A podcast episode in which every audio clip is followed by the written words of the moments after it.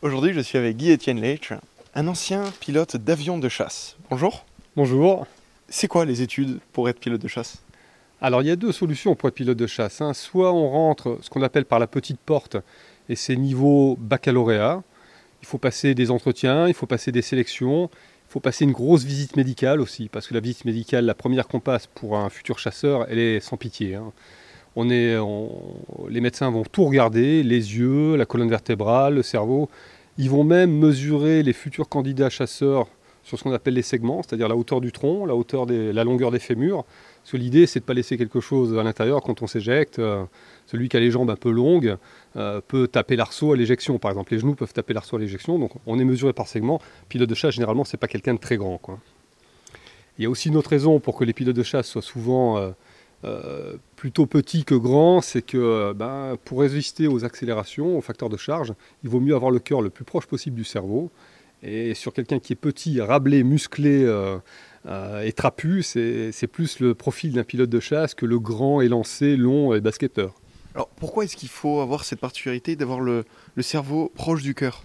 Parce que quand on est sous facteur de charge, alors facteur de charge positif, hein, c'est pas léger négatif, quand on est sous facteur de charge, euh, les parties, la masse sanguine va être attirée vers le bas. Donc euh, le cerveau, au bout d'un certain temps, risque de ne plus être irrigué. Parce que quand vous êtes sous facteur de charge, hein, c'est un peu comme à la fête foraine, mais c'est dix fois, plus, euh, fois plus intense. Vous êtes écrasé dans votre siège. Quand vous êtes sous 9G, ça veut dire que vous pesez 9 fois votre poids. Votre poids. C'est-à-dire que si vous avez un casque, par exemple, qui pèse 1 kg, ben, d'un coup, le casque sur votre tête pèse 10 kg. Euh, pour tenir ou presser un bouton à votre main qui fait 1,5 kg, elle va faire euh, 15 kg. Tout devient plus compliqué. Mais le sang aussi va affluer vers les parties basses du corps. C'est pour ça qu'on a un pantalon anti-G qui compresse les jambes, qui compresse l'abdomen pour limiter le reflux du sang vers les parties basses du corps. Donc c'est et- c'est là où on va voir arriver ce qu'on appelle et ce qu'on entend souvent le voile noir. Le voile noir, qu'est-ce que c'est? C'est quand on est sous facteur de charge, le sang commence à quitter le cerveau et le premier indice qu'on a, c'est cette espèce de rétrécissement du champ visuel. On a une espèce de nuage noir, de halo noir qui arrive sur les côtés et à un moment ça va se refermer, on va être complètement dans le noir. Mais on n'a pas perdu conscience. On a juste la fonction visuelle, qui est une des fonctions dans le cerveau, qui est la plus haute dans le cerveau, qui n'est plus alimentée, et on a perdu la vue. Quand on commence à perdre la vue, il faut vite relâcher et, arrêter de prendre du facteur de charge. Comment on fait? On arrête de tirer sur le manche, on repousse un petit peu, puis on diminue le facteur de charge. Il ne faut pas tomber dans les pommes. Quoi. Mais on peut s'évanouir sous facteur de charge, surtout sur les avions très modernes qui peuvent maintenir un facteur de charge important pendant longtemps, parce qu'ils sont tellement puissants qu'ils ne dégradent pas leur performance pendant le virage. Alors que les avions d'ancienne génération, on pouvait prendre 7, 8, 9G en début de virage, mais à la fin, l'avion, euh, il commence à perdre de la vitesse, il perdait de l'énergie, donc on finissait à 4 ou 5G, c'était pas trop grave. Aujourd'hui, les avions sont tellement puissants qu'ils peuvent tourner pendant 2 minutes à 9G. Le pilote, lui, résiste pas. Quoi.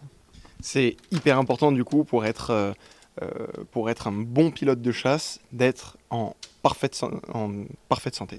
Alors, les pilotes de chasse, c'est pas des athlètes, mais c'est des gens qui sont en très bonne santé, qui sont sportifs.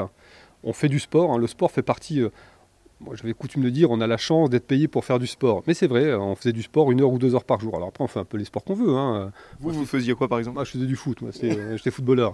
Quand il faisait mauvais, on faisait un petit volet en salle. Mais on a des salles de muscu à notre disposition, on a des profs de sport à notre disposition pour faire du renforcement musculaire. Ça va être les abdos, ça va être les muscles du cou. Parce que quand vous prenez régulièrement des facteurs de charge, et puis nous, sous facteurs de charge, On tourne la tête, on regarde où sont les autres avions. Donc, euh, ben, on a vite des, euh, des, des douleurs assez, qui peuvent être assez importantes au niveau du cou. Donc, la musculation du cou, euh, du torse, les abdominaux. Pourquoi les abdominaux? Parce que les abdominaux sont des muscles qui sont sur l'abdomen et qui conservent le sang. Donc ça, ça participe aussi à, à la rétention du sang vers les parties hautes du corps avec euh, le pantalon anti-G. Et le, et le pantalon anti-G, il est aussi sur le sur le- sur l'abdomen. Donc euh, toutes ces, toutes ces techniques-là visent à une, une unique euh, chose, c'est retenir la masse sanguine dans les parties hautes du corps. J'étais avec Guy-Étienne Leitch, ancien pilote d'avion de chasse qui nous a parlé de son métier. Merci Guy. Eh ben merci Sacha.